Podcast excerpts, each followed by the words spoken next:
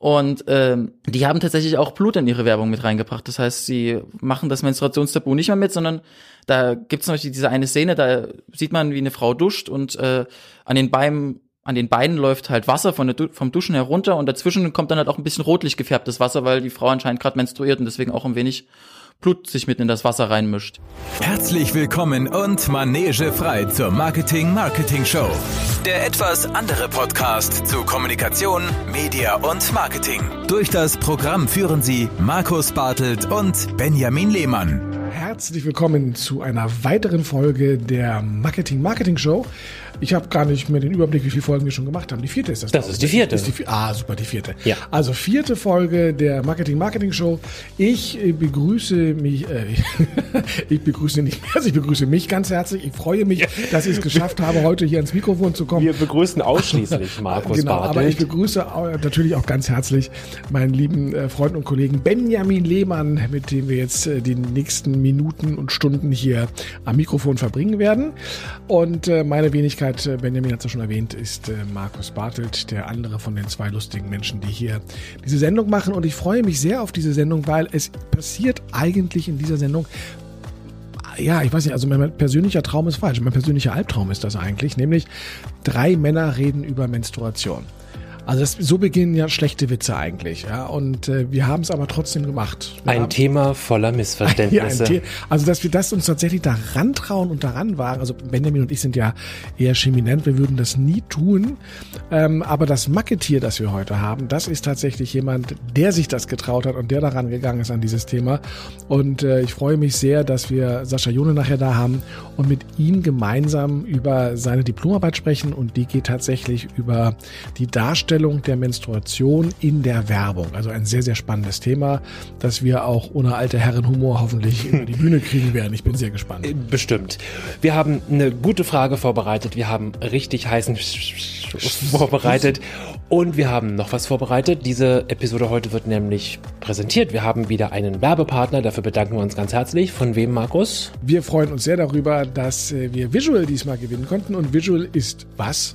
Visual ist eine, nicht nur irgendeine Erklärvideoagentur, sondern die Erklärvideoagentur, geführt von der YYM Media Solutions GmbH. Wir sagen herzlichen Dank für das Engagement und dafür, dass ihr uns mit diesem Engagement für unsere vierte Marketing-Marketing-Show unterstützt. Die YYM Media Solutions mit ihrer Hauptmarke Visual hat sich auf die nachhaltige Verbesserung von interner und externer Kommunikation durch Videos spezialisiert. Neben klassischen animierten Erklärvideos bietet Visual auch interaktive Formate sowie Technologielösungen für die Digitalisierung und Transformation des internen Wissensmanagements. Zu den mehr als 1000 Kunden zählen überwiegend mittelständische und Großunternehmen wie zum Beispiel die Universität Zürich, große Versicherungen, Automobilhersteller und viele andere. Visual Erklärvideos. Wunderbar, vielen Dank an Visual für die Unterstützung und das Presenting dieser Folge. Das thematische Thema. Ein Thema kann jeder, aber nur Marketing hat das thematische Thema. Heute, Heute Marken in der Krise. Ähm, sehr spannendes Thema, was da auf uns ähm, zugeflogen ist, was wir aus der Luft gefischt haben und sagten, hey, das passt eigentlich sehr gut. Denn ähm, mein ähm, lieber, lieber äh, Kollege und Freund Benjamin Lehmann steht mir gerade gegenüber und hat eine ähm, Sweatshirt-Zipperjacke an mit einem sehr großen Logo eines ähm, amerikanischen Bekleidungsunternehmens, das mittlerweile hier in Europa seinen Hauptsitz hat, nämlich, nämlich Tommy Hilfiger.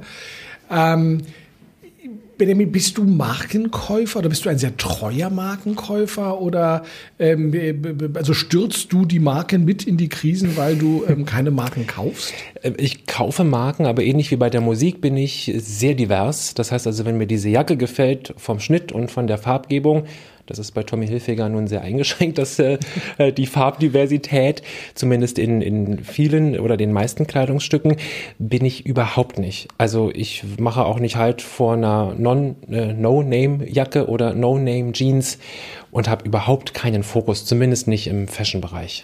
An anderen Bereichen dann schon? Oder ist, also Lebensmittel bist du da, dass man sagt, auch Muss immer nicht. Iglu sein, die Nee. Fischstäbchen oder Nee, also so für Großeltern geprägt, ist so der Ja. Klassiker sowas wie Rama und der Satz von Oma, das schmecke ich aus 100 Margarinen raus, haben wir als. Kinder dann auch mal probiert. Ähm, konnte sie natürlich nicht rausschmecken. Aber ich glaube, die einzige Markentreue, die ich habe, ist sicherlich das Handy. Also ja. das Thema Apple, ganz einfach auch, weil das Betriebssystem mittlerweile für mich das vertrauteste ist, weil alle anderen Endgeräte, weil Apple es geschafft hat, mich in den Bann zu ziehen und ich in dem Glauben äh, hänge, ich könnte das nie wieder wechseln, weil da läuft ja auch mein Kalender und mein Computer und mein Rechner zu Hause und mein iPad.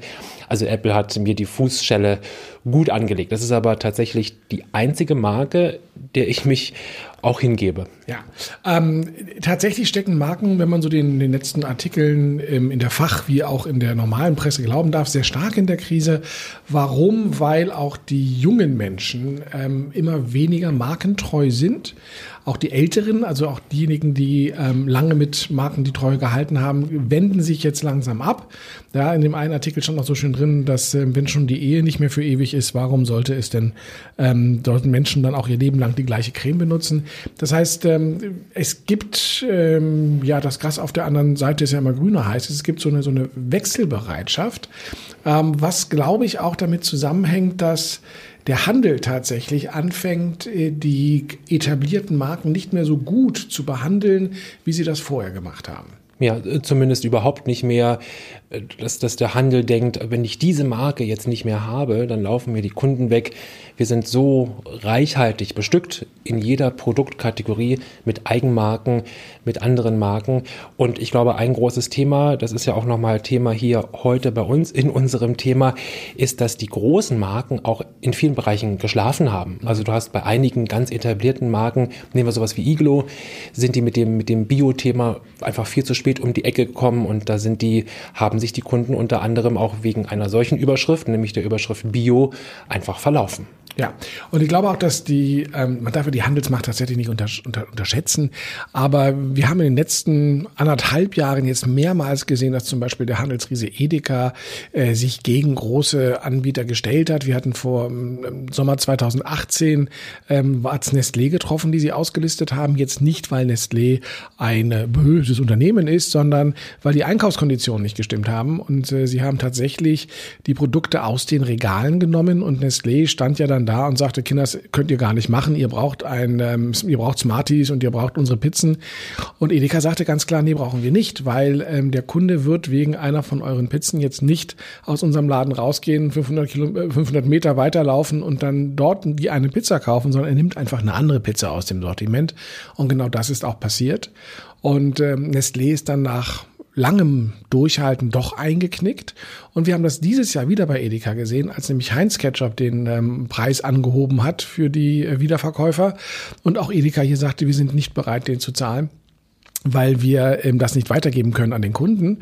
Und auch da wurde Heinz eben mal eine ganze Zeit lang ausgelistet und ganz spannend ersetzt durch die Eigenmarke. Also ich glaube, dass äh, es zwei Dinge gibt, die den klassischen Marken den Druck ausmachen, wenn es um den Handel geht. Das sind die zunehmende Anzahl der Eigenmarken, die die ähm, Händler auflegen, die ja immer den Vorteil haben, dass ich den Abfüller quasi wechseln kann und der Kunde kriegt das gar nicht mit und immer die besten Konditionen einhandeln kann. So, und die Händler sind experimentierfreudiger geworden. Das heißt, äh, kleine Marken oder Startups haben jetzt schon wesentlich eher die Chance, in die Regale reinzukommen. Wir hatten neulich äh, den Daniel Heinrich hier gehabt von Foodfuchs, der uns das erzählt hat. Das heißt, äh, die kleinen neuen Marken verdrängen langsam die etablierten Marken, die sich früher halt teuer einkaufen konnten in die Regale. Und das interessiert die Supermärkte weniger, weil die merken halt, dass die Kunden Abwechslung suchen und die neuen Produkte suchen und eben auch die spannenden Kombis im, im Geschmack, was die großen, wie du gerade sagtest, nicht liefern können, weil sie zu schwerfällig geworden sind. Und auf einmal sind dann eben diese kleinen Marken, die die großen tatsächlich verdrängen. Und das führt dann ähm, dazu, dass diese großen Marken in eine Krise geraten. Und äh, große Marktforschungsinstitute, sowas wie die GfK, kommt in vielen sehr interessanten repräsentativen Umfragen auch das erste Mal dazu, dass Marken, die immer gesetzt waren, auf einmal in der jungen sagen wir mal so um die 20, also erster eigener Haushalt, das erste Mal selbst verantwortlich für den Kassenbon an der Kasse, fast das erste Mal, dass da einige Marken tatsächlich ausgeblendet sind, äh, so langsam ausfäden, die für uns, für Menschen, sag ich mal, Konsum hoch 80er, 90er Jahre selbstverständlich sind. Neben dem Thema Eigenmarken ist auch natürlich Globalisierung und der Zugriff auch ähm, auf die ganze Welt, was Herstellung angeht. Die Händler selber entdecken sich auch als Hersteller von bestimmten Produkten, also kaufen nicht nur als Eigenmarke ein, lizenzieren und labeln, sondern gehen auch selber ins Experiment und produzieren und sind mutig, machen sich Regalfläche frei, die sonst äh, ausschließlich mit Marke besetzt war und sagen, nein, das gönnen wir uns und wir probieren rum. Und sie investieren auch. Also wir sehen das im, im Bereich Food Startup oder auch Kosmetik Startups tatsächlich die, die Händler mittlerweile mit reingehen und sagen, pass auf, wir glauben an dich, wir glauben an das, was du hier gerade machst. Ähm, und wir investieren und geben dir von vornherein natürlich, wenn wir oder wenn du ein wenn, wenn wir ein Teil von dir sind, natürlich auch die Fläche in unseren Filialen, dass du gut verkaufen kannst, weil das in unserem ureigensten Interesse ist. Also nicht mehr nur die übliche Handelsmarge zu haben, sondern zu sagen, wir wollen mehr von dem Kuchen. Und das ist ein anderes Handelsverständnis, ähm, was aber tatsächlich daherrührt, ähm, aus dieser doch auch sehr starken Umarmung der Marken rauszukommen, die ja teilweise früher auch durchaus mh, ja, fordernd unterwegs waren und sagten, du kriegst eben die tollen Produkte nur, wenn du auch die Ladenhüter nimmst. Das ist in der Textilbranche zum Beispiel lange Zeit so gewesen. Viele ähm, kleine geführte ähm, Modehändler oder Modehäuser haben sich jetzt zunehmend beklagt, dass sie dann eben äh, Kleider und ähnliches einkaufen wollten, aber dann die Marke sagte, ja, wenn du kriegst die Kleider nur, wenn du auch die Handtaschen nimmst. Und wenn er sagte, die Handtaschen sind hässlich oder die werde ich gar nicht los, dann hat er gesagt, ja, musst du aber nehmen, weil ansonsten kriegst du auch die Kleider nicht. Und dann ist der Händler eben auf diesen Handtaschen sitzen geblieben. Und also dieses, dieses Mächtemessen zwischen Handel und Herstellern, das immer wieder mal in die eine oder andere Richtung austendiert, ist aber mit auch eine Schuld daran, dass man jetzt eben diesen jungen, neuen Marken den Vorrang gibt.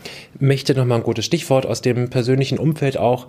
Einen Bekannten, der im Lebensmitteleinzelhandel unterwegs ist und der zu berichten weiß, dass man früher für Marken, wenn man ein Plakat wollte, die Marken sich aber ganz viel Zeit gelassen haben und nach dem Prinzip der Knappheit gesagt haben, oh, da müssen wir mal gucken, ob wir dir noch so ein Plakat, ein zweites Plakat für deine Filiale schicken können. Das war früher die Kommunikationskette. Das dürfte heute ganz genau andersrum sein, eben aus den gerade geschilderten Entwicklungen. Wir sehen allerdings auch noch eine andere Entwicklung, die ich ganz spannend finde, ähm, warum Marken unter Druck sind. Wir haben die sogenannten Microbrands ja mit dabei. Ähm, das sind neue Marken, die sehr schnell entstehen und die teilweise gar nicht mehr auf Handelsstrukturen angewiesen sind, ähm, weil sie das Internet als Verkaufsmodell entdeckt haben. Und mit Internet, das möchte ich eigentlich schon fast einschränken, weil es geht gar nicht mehr um den eigenen Online-Shop, sondern es geht vielmehr darum, dass etwas, was eigentlich ein Kommunikationskanal war oder zumindest so auch verkauft worden ist, nämlich sowas wie Instagram, mittlerweile zu einem Vertriebskanal geworden ist. Also in meiner Timeline, in deiner wahrscheinlich auch und der unserer Hörer, ähm, immer häufiger habe ich Postings oder auch Stories drin, wo mir spannende Produkte gezeigt werden, die ich eigentlich nirgends kaufen kann, als eben direkt über einmal hochgeswiped äh, bei dem, bei dem Shop dann. Und da sind wirklich Dinge dabei, die Textilien sind oder die, die ähm, schöne, lustige, bunte Socken sind oder ähnliches, ähm, wo man auch als, wo die Microbrands sagen, wir brauchen gar nicht mehr den, den Hersteller, sondern wir haben unseren Sitz in keine Ahnung wo und wir investieren so ein bisschen Geld in Instagram-Marketing und Facebook-Marketing hinein. Und äh, wenn das Produkt stimmt und, und spannend und neu und bunt genug ist, dann werden wir global betrachtet genug Käufer finden und der Rest ist dann Versand. Und ähm, eine Versandabteilung aufzubauen und die Pakete rauszuschicken, das ist tatsächlich heute keine Zauberei mehr. Das kaufst du unter Umständen auch einfach ein als Service oder auch das noch. Ja. Ne, das ist letztlich auch ein, ein interessantes Modell. Sehr kritisch werden wir sicherlich noch mal in einer anderen Show drüber sprechen müssen, weil es wirklich ein komplexer Bereich ist, mit dem wir uns auch ähm, auseinandergesetzt haben. Nochmal zu dem Thema Microbrands. Ja. Ich also sozusagen als äh, Marketingmensch und interessierter Verbraucher gucke auch immer sofort, das sind ja immer irgendwelche abgefahrenen, abgefahrenen Anführungszeichen, irgendwelche äh, Koffer auf einer Rolle, keine Ahnung, mit einem ähm, in der Regel englisch klingenden Namen und ich gucke mhm. dann auch impulsartig, bekomme ich das woanders? Also auf gängigen ja. Plattformen wie Amazon, ja. Real, die sich ja als Plattform versuchen im Moment noch und äh, Otto zum Beispiel. Und du findest die dort eben ausdrücklich nicht oder immer weniger. Also die bewusste Entscheidung, ich mache ohne euch und euch ist dann eben auch dann der Online-Handel. Ich mache ohne den Handel, ich mache nur direkt über die gerade genannten Kanäle. Dazu kommt auch, dass sie einfach die Marge einsparen wollen, die der Handel sonst bekommt. Das heißt, ähm, auch beim Amazon muss ich ja knapp 30 Prozent abgeben und das kann ich ja für mich selber behalten und damit natürlich auch ähm, kalkulatorisch so rangehen, dass die Produkte dadurch ein bisschen günstiger bleiben. Ich habe wirklich nur dann die Versandkosten und ähm, das ich brauche auch, also, also andersrum. Das Spannende ist ja, dass das, was wir 50, 60 Jahre lang im, im Thema Marke und Markenaufbau gepredigt haben oder was auch was gepredigt wurde, nämlich Marken müssen konsistent sein und müssen Vertrauen aufbauen, brauchen starken Marken, Markenkern, äh, den die Leute kennen müssen. Das löst sich alles gerade in Rauch auf. Also wir können die ganzen Bücher jetzt wegschmeißen, weil es spielt keine Rolle mehr. Heute muss eine Marke, tut uns leid, Herr Brun. Ja, frisch sein ja. und sie muss ähm, sie muss eben äh, die Leute ansprechen können auf den Kanälen, auf denen die unterwegs sind und eine, ein gut gemachtes kleines Video haben, das ansprechend ist, dann interessiert mich das auch gar nicht, wie alt die Marke ist oder Tradition oder, oder vielleicht auch gar nicht mehr die Werte, die dahinter stecken. Glaube ich im Zweifel sowieso nicht, ja, was die mir da in der Werbung erzählen. Das kommt noch dazu, ja, also auch, ansonsten ist das, der Vertrauensverlust in die Unternehmen, die haben ja auch genug ähm, Schaden angerichtet, ob das jetzt die großen oder die kleinen sind, von VW bis weiß ich wohin, dass das tatsächlich dazu führt, dass man sagt, wozu noch Marke, wozu noch alte oder bekannte Marke, die sind oll und verstaubt. Ähm, ich nehme lieber die frischen Jungen. Und selbst wenn es die in drei, vier, fünf Jahren nicht mehr geben sollte, dann gibt es halt wieder neue Sachen. Und äh, auch den, den Wechsel zu haben, also das Muster, was gerade angesagt ist, ist dann eben auch das Muster, was ich ähm, im Moment gerne haben möchte und dann kaufe ich halt das Hemd heute dort und morgen kaufe ich es ganz woanders. Also ich glaube, das ist tatsächlich etwas, was die etablierten Marken auch in naher Zukunft noch extrem unter Druck setzen wird. Ja, und neben diesen äh, ganz inneren Werten, Markenkern, innerer geht nicht, und neben der Exit-Tabelle, die den schnöden Mammon abbildet, ist letztlich auch der Anschluss verloren worden an das Thema Marketing und an das Thema Außenwirkung. Ja. Eine Firma wie Henkel, die letztlich mit, ähm, mit ihren Marken nicht Enkel, Entschuldigung, eine Firma wie zum Beispiel Iglo, ähm, Captain Iglo, den man noch Captain Iglo, den jedes Kind kannte, äh, bis vor gar nicht allzu langer Zeit. Ähm, das ist eben etwas, das, das verloren geht und man hat auch gar nicht den Anschluss gefunden in der Kommunikation, in der Werbung, in Spots und man lässt sich das viel Geld kosten. Viele Unternehmen, ein Beispiel haben wir gefunden, ähm, und haben auch einmal geguckt, wo sind die Unternehmen auch selbstkritisch unterwegs. Wir haben zum Beispiel Henkel gefunden, die sich ganz selbstkritisch damit auseinandersetzen. Zu denen gehört sowas wie ähm, das Schauma-Shampoo, das kennt, glaube ich, jeder, zumindest aus den 80er und 90er Jahren. Und an der Werbung, an der Kommunikation in der Werbung haben die kaum was geändert. Und äh, der Konzern nimmt nun alleine 300 Millionen Euro in die Hand jährlich, um eben diese, nennen wir sie mal altgedienten Marken, etwas flott zu machen. Nivea, Bayersdorf Konzern auch ganz genauso 80 Millionen Euro werden dort investiert. Also man hat das erkannt und ähm, viele sagen aber einfach viel zu spät. Ihr seid viel zu spät unterwegs. Es ist zu spät. Sie haben den kleinen Anbietern den Raum geschaffen und sie haben natürlich noch ein anderes Problem, was man auch nicht vergessen darf. Ähm, ein, ein Riese wie Amazon hat ja natürlich zunächst einmal die Vertriebskanäle gerockt, ähm, aber sie rocken jetzt auch die Hersteller, weil äh, Amazon hat in der Zwischenzeit eine Unzahl von Eigenmarken gegründet, nicht nur im Textilbereich, auch Batterien, auch ähm, im, im, im Haushaltswarenbereich. Also sie haben wirklich ganz, ganz viele eigene Marken. Sie produzieren selbst, sind schon lange nicht mehr nur ein Händler.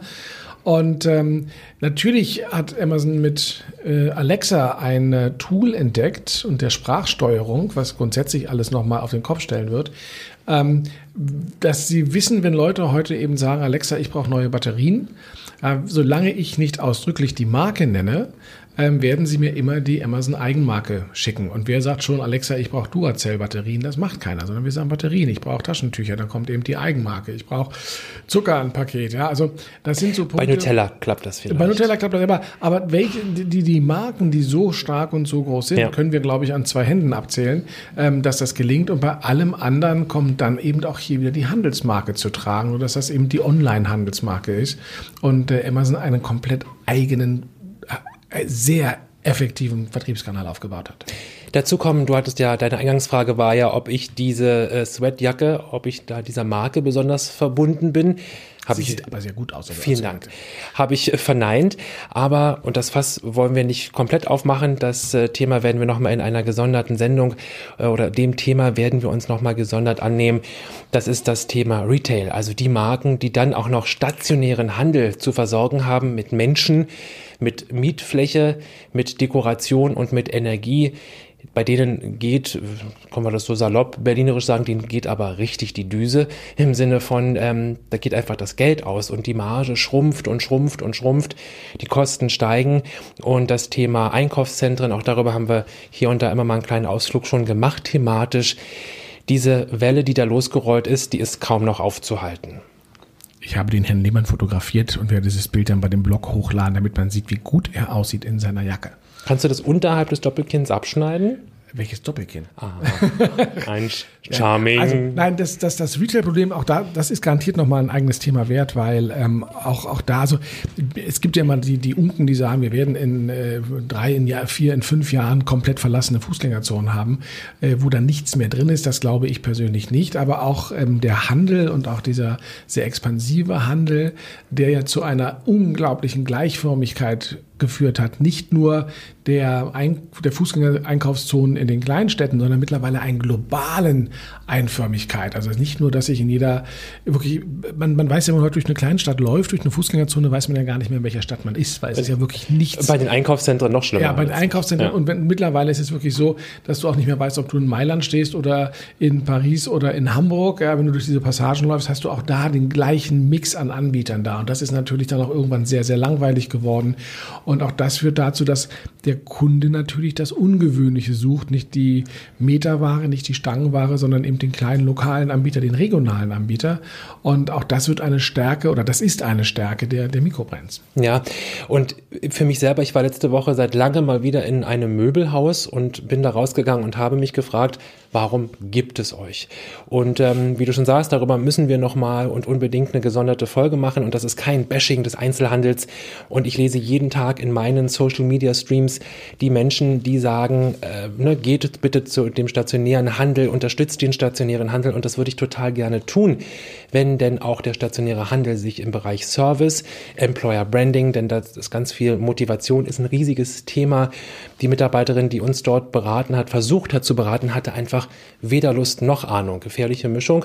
Und dann gehst du da raus und denkst, ja, ich weiß, dass ich jetzt das in dem Fall ein Bett ähm, angesehen habe, aber ob ich das hier kaufe, weiß ich nicht. Probe liegen war dringend notwendig, aber brauche ich dafür 10.000 Quadratmeter Fläche, ja. 60 Mitarbeiter pro Schicht?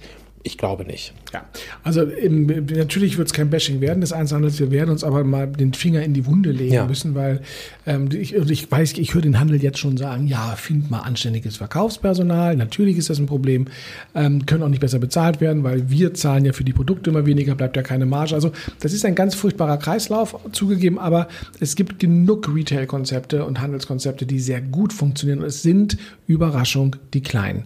Ja, das heißt also wirklich die Frage, ob heute das Kettendenken und dass wir müssen tausend ähm, Outlets haben, ob das tatsächlich noch so zeitgemäß ist oder ob man nicht, nicht anders denken muss. Und ich habe gerade gestern bei einem ähm, Hersteller äh, von Backwaren gesessen, der auch seine eigenen Läden hat und der hat klipp und klar gesagt, er denkt gar nicht daran zu expandieren, sondern ihm reichen seine Standorte in Berlin und Potsdam komplett aus. Alles andere wäre nicht mehr zu kontrollieren, wenn er in andere Städte gehen würde und er sucht die Verbundenheit im Lokalen und ähm, das ist, ähm, damit hat er mehr als genug zu tun. Also dieses, auch diese Verweigerung des klassischen Lehrbuch-Wachstumsdenken. Du musst in die Masse gehen, du musst in die Menge gehen, du musst noch mehr haben, damit du noch mehr drehen kannst es ist Schrott. Also tatsächlich muss jeder sich die Frage stellen, bringt es das oder ist das nicht tatsächlich auch gerade, wenn die Organisation nicht mitwächst, wenn meine Personalabteilung, meine Buchhaltung nicht mitwachsen kann, meine Produktion nicht mitwachsen kann, dann ist es tödlich und dann sollte ich mir gut überlegen, kann ich mir das leisten oder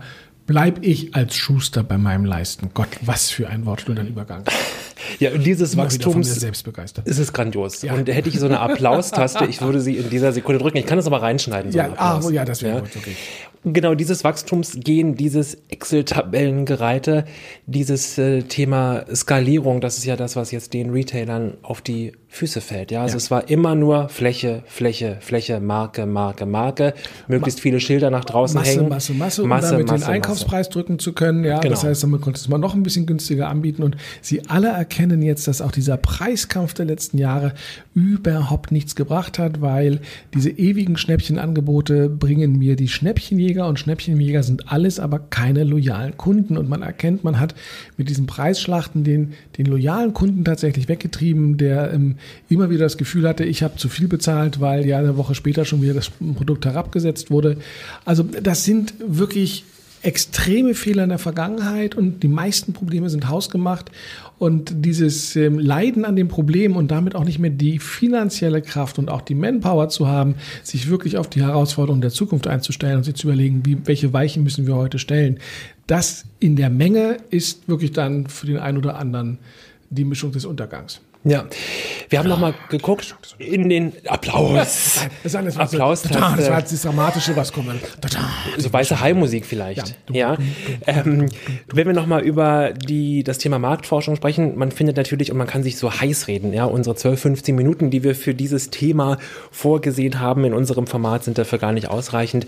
Aber noch einmal auf das Thema Kosmetik, da ist sowas wie, und das sagt die GfK ganz eindeutig, das Thema Mikroplastik einfach für den Verbraucher ein Thema Thema und nicht nur für den Oberstudienrat, sondern, und das meine ich nicht despektierlich, ausdrücklich auch für die Hausfrau, die mittags zu Rossmann und DM geht und für die Familie, die Kosmetika einkauft. Und riesiges Thema, von den Marken bisher sehr stiefmütterlich behandelt. Und das ist nur ein ganz kleiner Teil, eine ganz kleine Überschrift zum Thema auch Transparenz einer Marke. Und das ist aber auch wieder Schuld eigener. Also die, die sitzen vielleicht auch zu sehr in ihrem eigenen Saft ähm, und gucken nicht über den Tellerrand hinaus, weil man kriegt doch mit, was heute bei den jungen Leuten passiert, also bei den Schülern passiert, bei den 14-Jährigen. Da wächst eine Schicht von hochgradig kritischen Konsumenten heran. Und die, das bleibt doch nicht unter den Schülern, sondern die tragen das doch an die Abendbrottische, an die Frühstückstische mit. Das heißt, es wird zu Hause äh, diskutiert und die Kinder treffen zu einem großen Teil auch die Einkaufsentscheidung, welche Marke wird gekauft und welche Marke wird nicht gekauft. Also die Annahme zu sagen, das sind nur so ein paar Kinder und so ein paar Jugendliche, die wollen das Bio und Öko und ohne Mikroplastik haben, die Masse wird schon weiter unser Produkt kaufen. Das ist eben falsch, weil die Kinder tragen das nach Hause, die Mutti und der Vati fängt an, drüber mit nachzudenken. Urlaube werden anders geplant, Marken werden anders gekauft und dann wird eben aus dieser kleinen Keimzelle tatsächlich eine ganz große Welle. Und dann reiben sich die Markenhersteller die Augen und sagen, was denn jetzt passiert? Ja, also auch da, da, da endet dann mein Mitleid auch ein Stück weit. Ein riesiges Thema, das wir hier nur anreißen können. Wir wollen uns in den nächsten Folgen unserer schönen Marketing-Marketing-Show dem einen oder anderen nochmal in der Tiefe widmen. Ich denke sowas wie Microbrands, aber auch nochmal das Thema etablierte Marken, Retail. Wie geht der Handel mit diesen massigen Flächen um, mit dem Personalmangel, der damit nochmal reinspielt und die Situation mehr als verschärft. Ich habe gerade vor kurzem war ich in einem großen deutschen Einkaufszentrum in einer großen deutschen Stadt und äh, ein Juwelier, auch einer etablierten etablierten Marke musste um 18 Uhr schließen, weil die Mitarbeiterin krank war. Ja. Und ich habe das auf LinkedIn gepostet und habe geschrieben, Mensch, da zeigt sich auch nochmal das Thema sowohl Personalmangel als auch an einem Samstagabend, das ist für mich als Kind der 80er, ähm, auch das werden wir immer wieder berühren aufgrund unserer anderen äh, Tätigkeit im Podcast-Bereich, unser schöner Podcast aus den 80ern. Der Samstag ist ja dieser starke Handelstag und das ist ja eben überhaupt nicht mehr. Also für mich haben, mich haben einfach zwei Dinge bewegt und die habe ich da auch in dem Post losgelassen, nämlich, dass man am Samstagabend nur eine Verkäuferin offensichtlich im Dienstplan zu stehen hat und die ist dann auch noch krank und da machen wir lieber zu. Das finde ich erstaunlich. Ja. Habe ganz äh, unterschiedliche Reaktionen darauf bekommen. Ich möge doch bitte auch an die armen Verkäuferin denken. Das tue ich auch ausdrücklich damit und habe ich damit auch getan. Es geht mir aber eher um das Kräfteverhältnis, was sich da komplett verändert hat. Im Handel ganz besonders. Ja, das heißt, das ist ein guter Punkt, da, da will ich jetzt auch gar nichts mehr dazu sagen. Ähm, ich würde vom Gefühl her sagen, wir haben auch ja. das ähm, Thema so weit angerissen und behandelt, dass man ähm, so ein bisschen das weiterdenken kann. Und ähm, ich bin natürlich auch deswegen jetzt so kurz angebunden, weil ich bin ja sehr aufgeregt, denn wir haben ja noch das Thema Menstruation heute. Ja, und, und da ähm, geht es auch darum, wie Marken sich verhalten genau so und entwickelt haben. Freut euch drauf. So viel zu unserem thematischen Thema. Unser heutiges Marketier, ich habe es am Anfang schon kurz gesagt, aber manche springen ja auch in die ähm, zu den Zeiten, um das zu hören. Unser heutiges Marketier hat ähm, eine als Hausarbeit getarnte Diplomarbeit geschrieben, die ähm, von mir mitbetreut wurde und auf meinem Schreibtisch landete. Und es war tatsächlich, glaube ich, für 2019 eine der besten Arbeiten, die ich da gelesen habe. Äh, von der Tiefe her, ähm, von den sozialen, von den geschichtlichen Aspekten. Äh, man hat, das war ein Page-Turner. Also ich habe die kaum aus der Hand gelegt und habe die durchgelesen. Und ähm, es war dahingehend ungewöhnlich, weil das Thema war Menstruation und sie wurde von einem Mann geschrieben. und ähm, hat aber sehr viele Einblicke gebracht und es geht vor allen Dingen um das Thema und damit ist das der der Schlüssel zur Einladung in diese Sendung gewesen. Es geht um das Thema, äh, wie ändern sich die Marken in ihrer Ansprache, ähm, wie ändert sich ähm, das Bild der Frau in der Werbung, äh, wenn es um neue Produkte geht und das alles hat einer untersucht, nämlich unser heutiges Marketier Sascha Jone. Das Marketier. Menschen, Marketiere, Sensationen. Wir präsentieren ein ganz besonderes Exemplar aus dem Marketing Zoo. Alte Hasen, junge Füchse, aber immer kluge Köpfe. Jetzt im Interview unser Marketier. Ja, da sind wir wieder und ich begrüße jetzt ganz herzlich bei uns im Studio ähm, Sascha Jone. Hi. Hi, habe ich den Namen richtig ausgesprochen? Ja. Ja, ne? Das hätte auch Johnny sein. Oder Das, das machen viele falsch, aber Ja, genau. Ohne machen viele falsch. Nee, viele wollen das Englisch aussprechen. John. John Sascha oder ähnliches. Joni. Ja, aber das, das, das schneiden wir. Das schneiden wir. Was das geklappt mal kurz? Oder? Super, dann Ah, geht gut los. Geht gut los. Also. ich war nochmal von vorne an. Ja. Ähm, so, äh, jetzt sind wir wieder hier und ich begrüße zunächst einmal ganz herzlich bei uns im Studio Sascha Jone. Hi. Hi, der eine wunderbare Arbeit geschrieben hat, die ich in diesem Sommer lesen durfte und auch bewerten durfte. Eine als ähm, Hausarbeit getarnte Diplomarbeit. Das ist eine lange Geschichte und ein langes Thema, was mit dem äh, mittlerweile ja vergangenen IMK zusammenhängt. Aber nichtsdestotrotz hat diese Arbeit mich sehr stark äh, beeindruckt und sehr tief beeindruckt, äh, weil du ein, ein Thema hast, das du so gut beleuchtet hast und von so vielen Aspekten beleuchtet hast und was eigentlich so ganz männeruntypisch ist, nämlich das Thema Menstruation. Sascha, zunächst einmal, wer bist du eigentlich? Ich bin ein Student oder war ein Student. Ich bin jetzt 30 Jahre und äh, habe Marketing studiert und wollte es einfach mal Marketing aus einer anderen Perspektive betrachten und für Dinge, die mir so im Alltag auch gar nicht begegnen. Ja. Und wie bist du jetzt dann auf das Thema gekommen? Also ich habe gerade im Vorfeld noch mit, mit jemandem gesprochen hier im Hause und habe erzählt, was wir jetzt, worüber wir jetzt sprechen. Und ähm, dann kam als erstes ja super toll drei Männer. Und dann sagte, ja, aber war eine tolle Arbeit. Und dann kam sofort als zweites, na, der muss aber Schwestern haben. Hast du Schwestern, dass du auf dieses Thema gekommen bist? Ich habe nur einen großen Bruder und der hat garantiert mich nicht auf das Thema gebracht.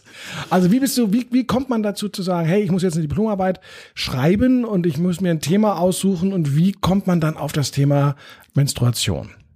Uff, das, das war kompliziert und ging über viele Dinge. Das fing zum einen damit an, dass ja in letzter Zeit sehr oft oder in den letzten Jahren sehr oft wieder über äh, Themen geredet werden, um Gleichstellung, Gleichbehandlung, Diskriminierung, MeToo, Aufschrei, all diese Debatten. Und äh, das gab ist ja quasi so eine neue Welle des Feminismus, könnten ja einige sagen. Ja. Und da kamen dann auch wieder Bücher raus. Also zum Beispiel gibt's diese Graphic Novel von Liv Strömquist, Der Ursprung der Welt, wo sie sich ganz äh, umfassend mit äh, dem Uterus, der Vulva, dem der Vagina, und allem möglichen auseinandersetzt. Und da geht's auch um die Menstruation natürlich. Und all diese Dinge sind irgendwie um mich herum in meinem Kosmos passiert. Und ich dachte, irgendwie ist dann auch spannend, das Ganze mal anzuschauen, wie passiert das eigentlich in der Werbung und hat sich da auch was verändert? Genau, das war ja dein, dein Ansatzpunkt, dass du die Fragestellung hattest, ähm, wir haben eine Veränderung im Bewusstsein, wir haben eine Veränderung in den Produkten. Ähm, also wir hatten ja früher vor allen Dingen ähm, die klassischen Menstruationsprodukte wie eine OB als Tampon oder eben auch Binden. Und äh, es ähm, hat ja ein, ein Sinneswandel, auch gerade bei den jungen Frauen stattgefunden, ähm, über das Thema Periode und Menstruation zu denken und vor allen Dingen auch zu sprechen. Ähm, was hast du denn da dann genauer untersucht oder was war für dich dann der, der, der nächste Punkt des Einstieges? Genau, es gab tatsächlich noch weitere Punkte, die mich zu dem Thema brachten, nämlich, dass ganz, ganz viele jetzt eben nicht mehr Tampons oder Binden nutzen, sondern die Menstruationstasse. Also so ein Silikon oder Plastik. Plastik ist jetzt nicht ganz korrekt, aber so ein Silikonbecher, der in die äh, Vagina eingeführt wird und dort dann das Blut einfach aufnimmt, indem man dann einfach ausschüttet und abkocht und dann wieder nutzen kann. Aber jetzt hast du gesagt, ähm, dass solche Sachen wurden verwendet. Ist das, war das deine Wahrnehmung? Ist das Thema in der Uni gewesen? Also wie kommt man darauf, dass du für dich gespürt hast, hey, kein Tampon mehr, kein Binde, das ist oldschool, ähm, wir menstruieren jetzt in die Tasse. Oh Gott, ja, mein, mein Umfeld, meine Freundin, halt die Leute, mit denen man irgendwie sich so darüber unterhält, keine Ahnung. Wahrscheinlich haben wir einen sehr offenen Umgang damit Mhm. bei uns im Freundeskreis. So kam es halt dazu, dass das relativ offen war, dass man jetzt eine Tasse nutzt und dass es ja viel cooler ist. Und dann wird auch gesagt, hey, nutzt du doch auch eine Tasse und nicht wieder Tampons, weil da ver- verursachst du doch so viel Müll und außerdem ist es auch noch günstiger. Okay, also auch der dieser äh, ökologische Aspekt auch war spielte da gleich eine Rolle in den Gesprächen schon. Genau, das ist ja auch quasi so ein Trend, der ja. aktuell vorherrscht. Also Fridays for Future zum hm, Beispiel. Ja, oder mehr als Trend schon, ja. Ja, Notwendigkeit eher. Ja. Genau. Und äh, das, das spielte da alles miteinander zusammen und das waren auch meistens für mich immer die gleichen Akteure, die zum einen davon geredet haben, dass wir quasi irgendwie das mit der Menstruation öffentlicher oder offener machen müssen, dass Frauen quasi nicht mehr diskriminiert werden sollen, dass sie die gleichen Rechte haben und auch die gesagt haben, dass äh, die Umwelt mehr geschützt werden muss und wir deswegen quasi weniger Einwegprodukte, mehr Mehrwegprodukte nutzen müssen. Mhm. Und so habe ich das auch in meinem Kopf dann irgendwie in ein komplexes Zusammen, in einen komplexen Zusammenhang gehauen mhm. und wollte eigentlich schauen, ob es den eigentlich auch so in der Werbung gibt. Jetzt hast du gerade nochmal Diskriminierung angesprochen. Ist ja nochmal ein anderer Dreh an die Sache. Ist das so empfunden worden? Also ist das, sag mal, wenn du sozusagen einmal das in Prozenten äh, nimmst, in Prozenten auswiegst, diesen Inspirationsfaktor quasi, ist sowas wie Diskriminierung, spielt das eine große Rolle, war das Thema, weil ich tatsächlich in meinem Umfeld, äh, bin ich auch ein bisschen älter, 40, das heißt, da ist das erstmal, bisher war das in meinem näheren Umfeld kein Thema und schon gar nicht mit Diskriminierung, also Alternativen zur Binde und zum Tampon, darüber mag ich schon Gespräche belauscht haben oder auch anwesend gewesen sein, aber Diskriminierung, was ist da der Ansatz? Also welche Themen wurden da bewegt? Ja, also das mit der Diskriminierung war jetzt tatsächlich eher so allgemein bezogen, dass quasi okay. Frauen im Alltag diskriminiert werden. Okay. Tatsächlich aber kam irgendwo auch in den Subtexten der Gespräche auch mal so durch, dass es ja auch auf Basis der Menstruation ist und ich habe dann halt so da gesessen und gesagt, ach so, ja, hm, stimmt schon.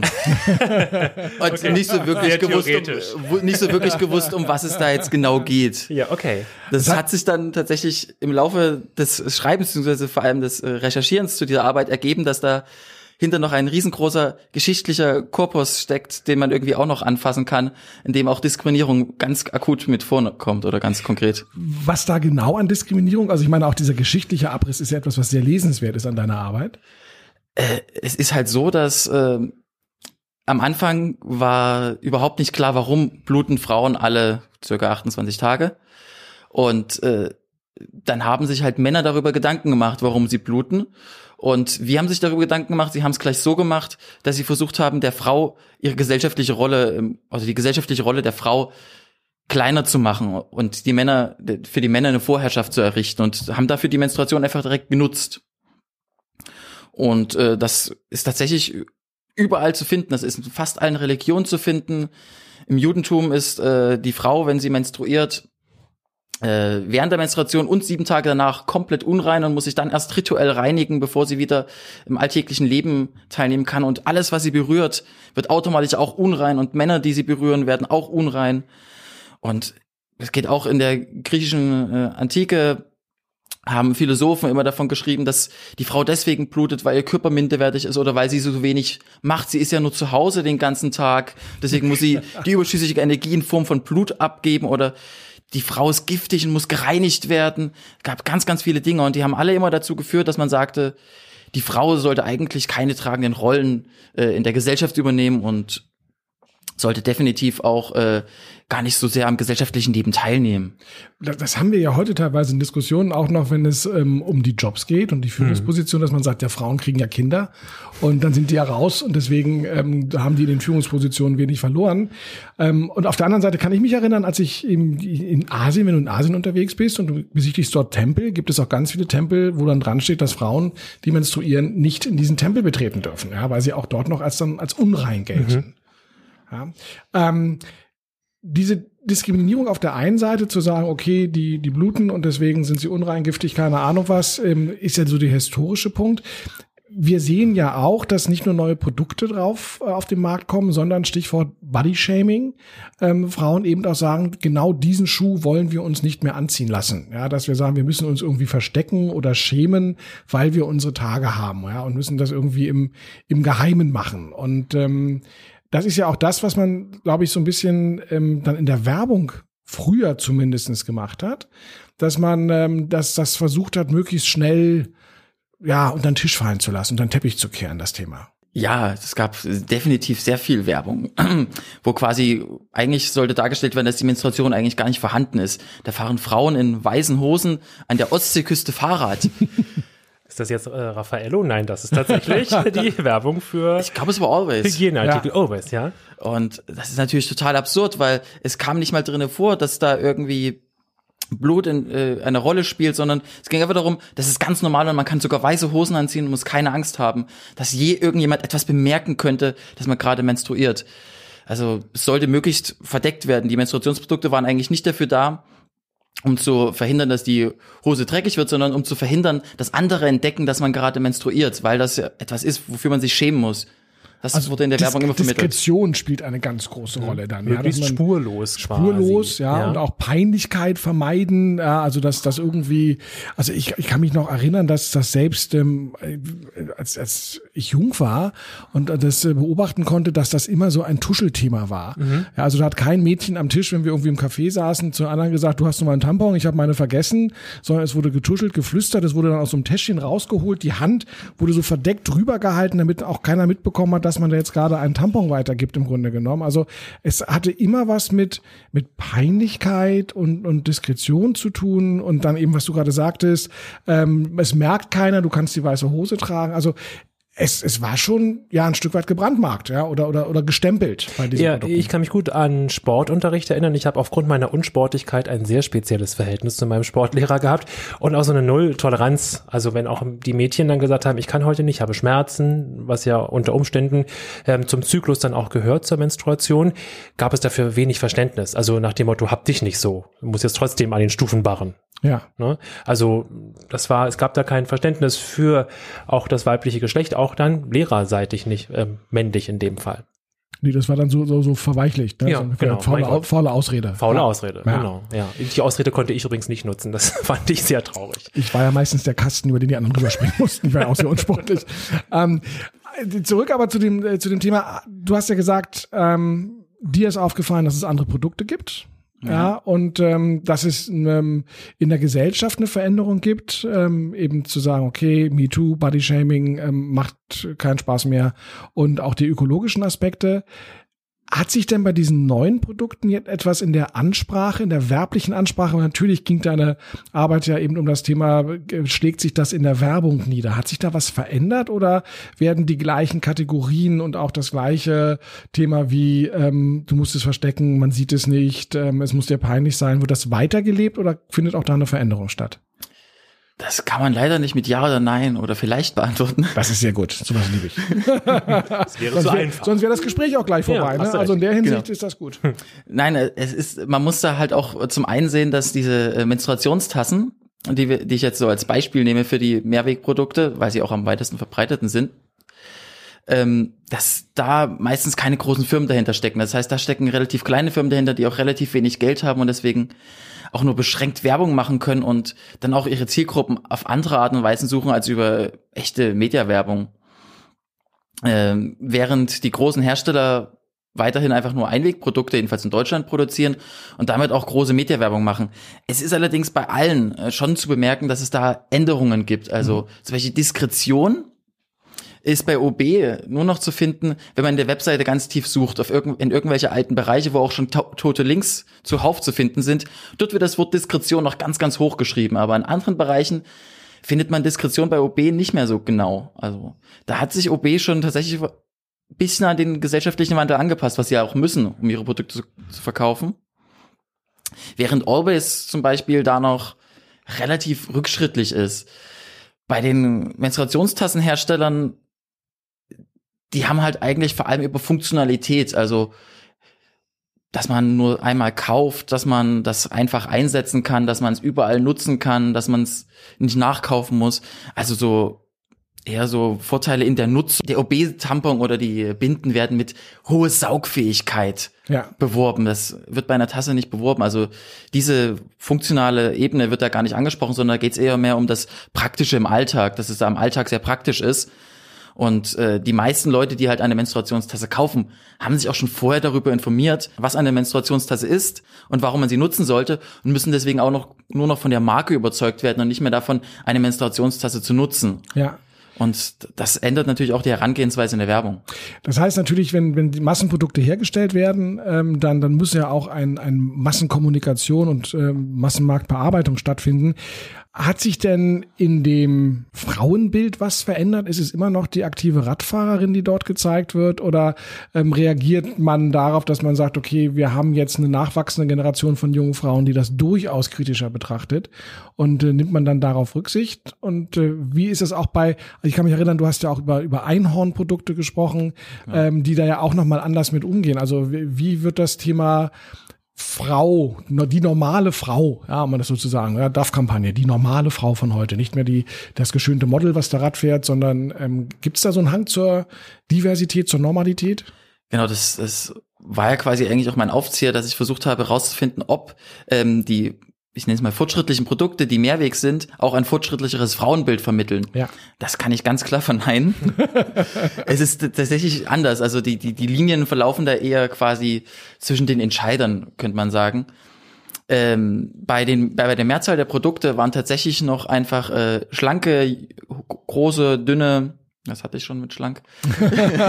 Weißhosige. Schlank und dünn. Genau, sportliche, langhaarige, am besten noch blonde Frauen. Die Norm, die äh, rumgesprungen sind, sehr dynamisch waren und da hat sich halt tatsächlich gar nichts verändert im Großen und Ganzen. Das fand ich auch echt überraschend, weil die Dorfkampagne, die ja damals groß gefeiert wurde und überall besprochen wurde, sowohl in der Wissenschaft als auch in den Medien, die ist ja 2014 rausgekommen. In ja. Deutschland 2000, nee, nicht 14, 2004. 2004, ja. Das waren zehn Jahre zu viel.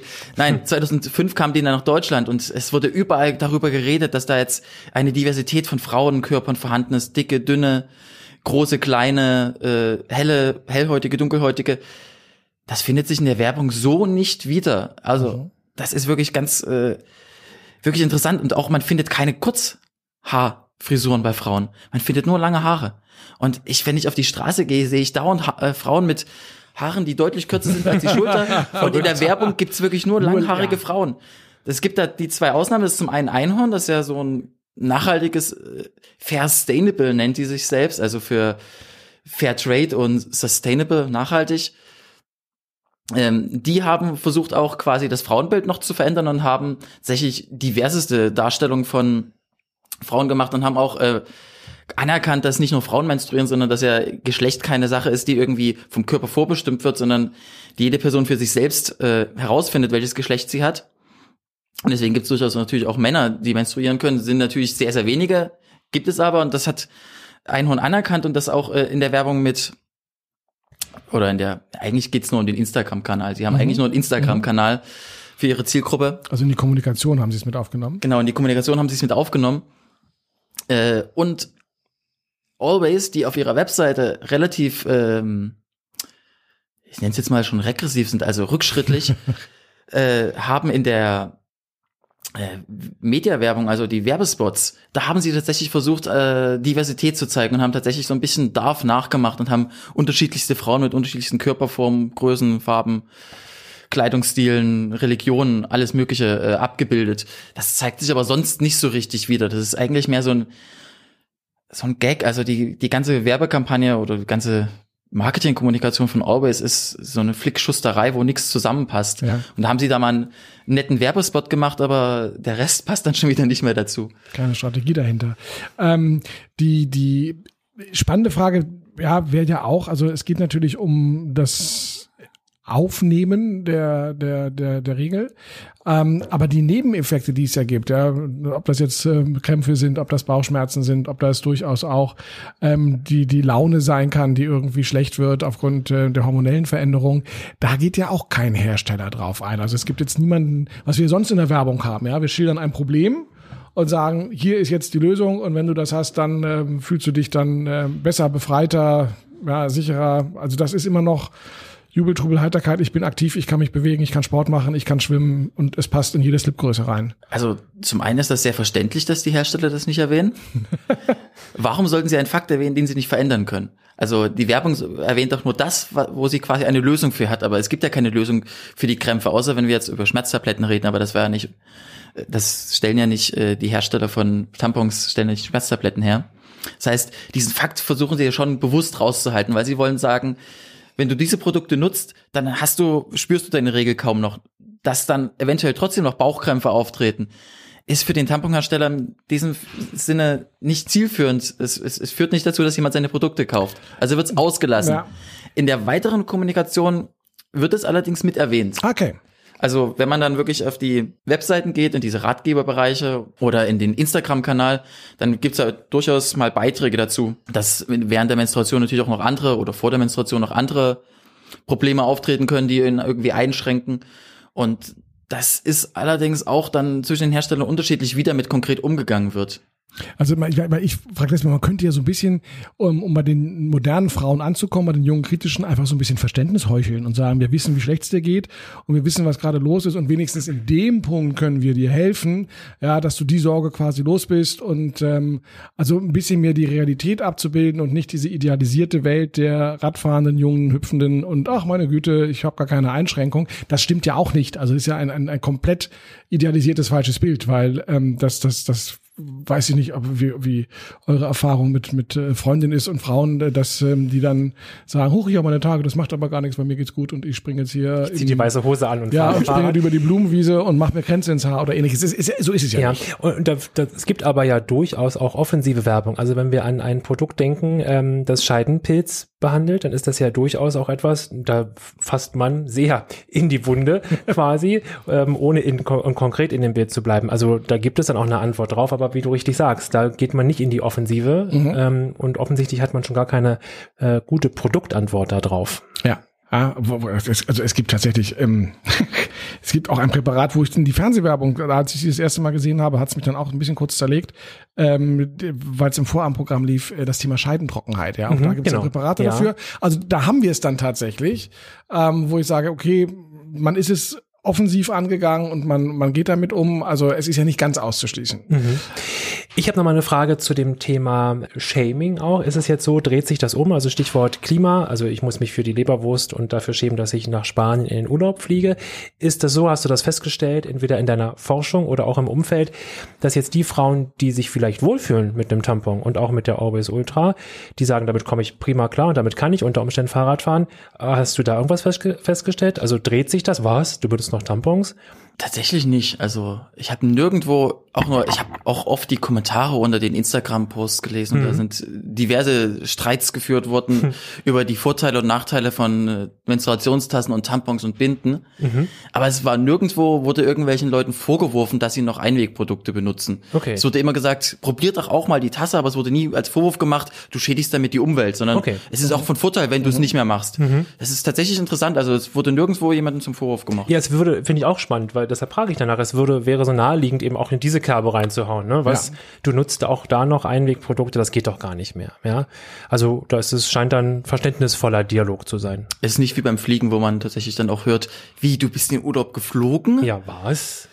Aber wir haben, wir, wir, haben ja die Tendenz ähm, in vielerlei Hinsicht, dass das thematisiert wird. Ähm, ich merke das zum Beispiel beim Thema Windeln und das Thema Einwegwindeln. Zum Beispiel. Ja, ja, wo man heute sagt, nee, man sollte dann doch wieder die Baumwolltücher nehmen und auswaschen und ähnliches, so wie man das ganz, ganz früher mal gemacht hat, weil eben diese Windeln aus Plastik sind, ewig lange brauchen, bis sie zersetzt sind, bis sie, bis sie weg sind. Und äh, man versucht also auch hier korrigierend einzugreifen. Und äh, im Gegensatz jetzt zu deinem Thema, äh, da werden in den Foren ganz harte Diskussionen geführt. Ja, und, und da wird auch die Verdammung der Plastikwindel tatsächlich mhm. vorangetrieben. Da hatte ich eben auch grad, tatsächlich gerade im Umfeld, also eine Familie, die das äh, darauf schwört, auf die Mehrwegwindel da ist aber auch ein Elternteil zu Hause. Das ist letztlich auch ein Zeitfaktor, ja. muss man ganz einfach sagen. Also ich habe einem, äh, einem Gespräch beigewohnt, wo das ein Thema war und wo das andere Elternteil oder die anderen Eltern gesagt haben, wir haben einfach die Zeit nicht dazu. Also wir würden das auch gerne machen. Am Wochenende nutzen wir das manchmal. Aber da war eben eher Vorwurf in der Stimme. ja. ja. Was meinst du, wo geht die Reise eigentlich hin? Also die, ähm, wir sehen, dass, dass wir große Veränderungen haben. Äh, wir sehen ja auch, dass äh, neben dem Thema Menstruation auch die Thema wieder ist, ähm, warum müssen Frauen sich eigentlich so komplett nackt rasieren, ja, dass dass äh, Körperbehaarung irgendwie als als negativ angesehen wird. Auch da sehen wir eine Entwicklung, wo man sagt, nee, wieso muss ich mich hier einem Schönheitsbild unterordnen, das überhaupt gar kein Schönheitsbild ist oder dass ich gar nicht leben möchte. Ähm, steht jetzt die die Industrie unter Druck, äh, weil man sagt, wir kriegen die Produkte schlechter verkauft oder lächeln die da deiner Erfahrung von deinen Recherchen her eher müde drüber und sagen, ach komm, die Mehrheit wird sowieso weiterhin unsere Produkte nehmen, wir können Körperbilder noch formen und bestimmen? Oder laufen im Hintergrund schon die Bemühungen zu sagen, oh Gott, was machen wir nur, wenn keine ähm, Lady Shaves mehr verkauft werden und äh, andere Produkte jetzt dann wegfallen? Über die Lady Shaves kann ich nicht so viel sagen, damit habe ich mich nicht auseinandergesetzt. Allerdings im Bereich der Menstruation glaube ich schon, dass die Industrie unter Druck steht. Also wenn man googelt, OB, Tampon, Menstruationstasse findet man noch zwei Ergebnisse. Wenn man auf die Seiten dann geht, hat OB aber schon die Argumente gegen den, die Menstruationstasse schon wieder rausgelöscht, weil sie keine guten Argumente hatten anscheinend. ist ähm, Marketing nichts eingefallen. Genau. Ja. Always ist ja, gehört ja zu Procter Gamble aus den USA und ähm, die haben dort ja auch den Tampax, Tampax Tampon. Ja. Den gab es ja auch mal in Deutschland für kurze Zeit, hat sich nicht durchgesetzt. Und dort haben sie auch tatsächlich schon die Tampax-Tasse. Das ist jetzt meine nächste Frage. Mhm. Also, also steigt die Industrie darauf ein genau. und sagt, wir bieten das einfach mit an, weil gerade nachgefragt wird. Ja, also die Industrie merkt durchaus da einen Druck. Sie versuchen sich abzugrenzen. Also es wird immer wieder versucht, quasi zu schauen, wie man trotzdem sein Produkt noch als gut verkaufen kann. Also OB fängt auf einmal an zu sagen, das ist ja alles komplett natürlich, was in diesem Tampon drin ist. Das ist Viskose, das heißt, sie wird aus Bambus mit chemischen Verfahren irgendwie hergestellt. So natürlich ist das jetzt nicht. Aber sie wird mit Ökostrom am Hauptwerk produziert. ja. Das heißt, sie probieren sich schon. sie probieren sich schon irgendwie da ähm, zu positionieren und zu, zu versuchen, dem Trend zu entsprechen. Und äh, also überall sind da so Trends zu erkennen, dass entweder die Diversität bei Frauen weiter beachtet wird oder mehr abgebildet wird oder dass halt auch äh, der, die Umwelt, der Umweltaspekt mehr in den Vordergrund geschoben wird es ist natürlich äh, so ganz, ganz klein und irgendwie, gerade in Deutschland hat sich da überhaupt noch nichts getan. Mhm. Anscheinend ist in Deutschland der Menstruationsproduktemarkt relativ undynamisch. Es gibt ja eigentlich im Endeffekt auch nur einen Tamponhersteller, der groß ist, nur einen Bindenhersteller, der groß ist, neben ja. den ganzen Eigenmarken. Das ist im Ausland nicht so. Im Ausland gibt es auch zum Beispiel, also es gibt diesen skandinavischen Konzern, vielen noch unter SCA bekannt, mittlerweile Essity die haben tatsächlich äh, in relativ vielen Ländern auch Menstruationsprodukte äh, im mhm. Angebot. In Deutschland verkaufen sie nur Tempo und Taschentücher, genau, ja, Papiertaschentücher. Und Zewa wischen weg. Ja. Und ähm, die haben tatsächlich auch Blut in ihre Werbung mit reingebracht. Das heißt, sie machen das Menstruationstabu nicht mehr mit, sondern da gibt's noch diese eine Szene, da sieht man, wie eine Frau duscht und äh, an den Beinen an den Beinen läuft halt Wasser von der, vom Duschen herunter und dazwischen kommt dann halt auch ein bisschen rotlich gefärbtes Wasser, weil die Frau anscheinend gerade menstruiert und deswegen auch ein wenig Blut sich mit in das Wasser reinmischt. Also keine blaue Ersatzflüssigkeit mehr. auch nicht, die stellen auch Binden her, auch bei den Binden, um die Funktionsfähigkeit zu testen, wird eine rote Flüssigkeit verwendet. Ach, guck, das ist ja aber doch nochmal eine Entwicklung, weil wir sind ja, äh, wir haben vorher drüber gesprochen, wir sind ja mit der blauen Ersatzflüssigkeit genau. aufgewachsen. Genau. Und das wäre ja auch blöd, wenn die da duschen und was Blaues das Bein runterläuft, abgesehen davon. außer, sie hat blau, außer sie hat blaues Blut, wenn sie adelig ist. Das wäre natürlich dann noch nachvollziehbar. Aber es, es gibt ja so Geschichten, also diese blaue Ersatzflüssigkeit bei, den, bei der Bindenwerbung ist immer so ein Punkt, wo man sagte, wieso eigentlich? Also auch bei, bei Pampers wird auch mal blau genommen. Ja. ja ähm, das, das zweite, wir, diese, diese,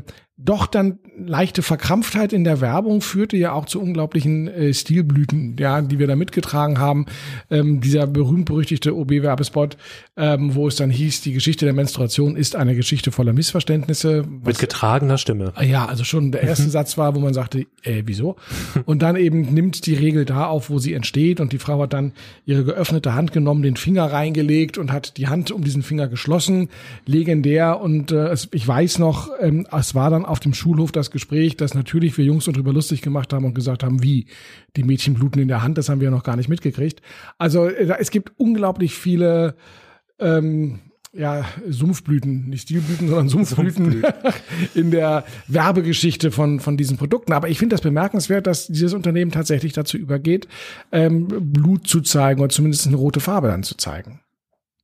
Definitiv ist wahrscheinlich auch nicht nur dem geschuldet, dass sie jetzt wahrscheinlich sagen wollen, wir müssen das Thema pushen, sondern wenn ich es richtig recherchiert habe, sind sie im Keim der Länder, in dem sie vertreten sind, Marktführer. Das heißt, sie haben auch nicht so viel zu verlieren. Sie erreichen damit vor allem viel Aufmerksamkeit. Ja. Das ist natürlich für den Marktführer immer schwierig. Ein Marktführer muss versuchen, möglichst alle, die er hat, zu halten, während ein ähm, ein Unternehmen, was noch nicht Marktführer ist, natürlich versuchen muss, mehr Leute zu bekommen und ja. damit auch äh, riskantere Strategien im, in der Kommunikation eingehen kann. Ja, genau, so ist es ja. Das ist natürlich dann in Deutschland auch ein bisschen schade, dass es hier keine, kein Wettbewerb so wirklich gibt, weil es eigentlich immer nur jeweils für Tampons und Binden nur einen Hersteller gibt und dadurch der Hersteller auch nicht gezwungen ist, irgendwie in der Werbung jetzt innovativ zu sein. Und selbst unter diesen beiden Herstellern, normalerweise nutzen tatsächlich nach Studien Frauen, die Binden nutzen, keine Tampons und andersherum. Ja. Das heißt, es besteht kein wirklicher Wettbewerb zwischen den beiden. Dennoch hat OB die Werbekampagne von äh, Always einfach nur mal kopiert. also Always versucht ja äh, Mädchen zu ermutigen, sich nicht von irgendwelchen Klischees abhalten zu lassen, Dinge zu tun. Also auch Fußball zu spielen, also auch all möglichen Dinge, die nicht als weiblich angesehen werden im Allgemeinen. Und OB hat äh, eine Kampagne gemacht, äh, du, OB, du, mach's einfach, trau dich. Also genau das gleiche, nur in anderen Worten. Und das ist ja tatsächlich schon, das sagt sehr viel aus, wie langweilig es eigentlich ist, wenn sie schon Ja. das gleiche Thema nutzen und es niemandem auffällt eigentlich. Sehr ideenlos auf jeden Fall. Also, Ja. liebe Hörerschaft, wer noch eine Gründungsidee sucht, da ist noch ein Markt, Da der nach was, äh, ja. neuen Mitspielern schreit und verlangt. Ich hätte gerne mal gewusst, jetzt in deiner Recherche, das Thema Nachhaltigkeit. Also, wenn wir eben T-Shirts kaufen, dann ist das Bio-Baumwolle. Spielt das eine Rolle? Jetzt haben wir nur diese beiden Hersteller, die stehen nicht sonderlich unter Druck, hast du in deinen Recherchen rausgefunden und jetzt ja auch nochmal verdeutlicht. Aber spielt das eine Rolle? Also, bist du darauf gestoßen? Macht Frau sich darüber Gedanken? Denn das müsste ja im Rückkanal schon Druck auslösen. Also ist ist das nachhaltiges Papier, äh, Baumwolle, die da verwendet wird, Zellstoff? Also OB versucht ja, wie gesagt, über äh, interessante Strategien das, was sie äh, produzieren, als nachhaltig zu verkaufen. Mhm. wo es fragwürdig ist, ob das jetzt wirklich richtig nachhaltig ist. Mhm. Es gibt im Internet tatsächlich sehr, sehr viele ähm, Webseiten, die sich auf Nachhaltigkeit spezialisiert haben und dann dort auch ähm, ähm, Produkte anpreisen, die ähm, zum Beispiel Tampons aus Bio-Baumwolle oder Binden aus Bio-Baumwolle. Mhm. Auch der Hersteller Einhorn, der neben der Menstruationstasse auch Bio-Baumwolle-Produkte herstellt, hat sich da halt sehr auf die Nachhaltigkeit äh, versteift. Es gibt auch noch Menstruationsunterwäsche, die man waschen kann oder waschbare Menstruationsbinden aus Baumwolle, Mhm. Bio-Baumwolle. Da ist tatsächlich Bewegung vorhanden. Mir scheint es allerdings nicht, dass es irgendwie schon eine Relevanz hat. Das heißt, vor diesem, da muss, müssen sich die Hersteller der Zeit noch nicht fürchten. Die Großen, die haben derzeit eher vor allem Angst vor der Tasse, weil sie einfach viel günstiger auch ist. Na klar, ja. Ja, wie geht's jetzt weiter mit dir? Hast, äh, ist das Thema für dich abgeschlossen äh, mit der Arbeit oder äh, trägst du es weiter und ähm, in dein Berufsleben hinein oder ähm, hast du jetzt Gedanken, dass du sagst, hey, da kann ich auch noch was entwickeln an tollen Produkten oder sagst du, war eine tolle Arbeit, ich habe mich gerne damit beschäftigt, aber das war's dann auch. Startups, die solche, die nachhaltige Menstruationsprodukte entwickeln, gibt's schon genug. Also ein eigenes werde ich nicht mehr gründen. Vielleicht werde ich mich äh, in den nächsten Jahren doch mal bei einem der Startups, die sich bewährt haben, bewerben mit der Arbeit. Das ist ja eigentlich sehr lange, aber eine sehr gute Bewerbung, Ja. würde ich sagen. Mal gucken, wer die bis zum Schluss liest. Dich dann anruft.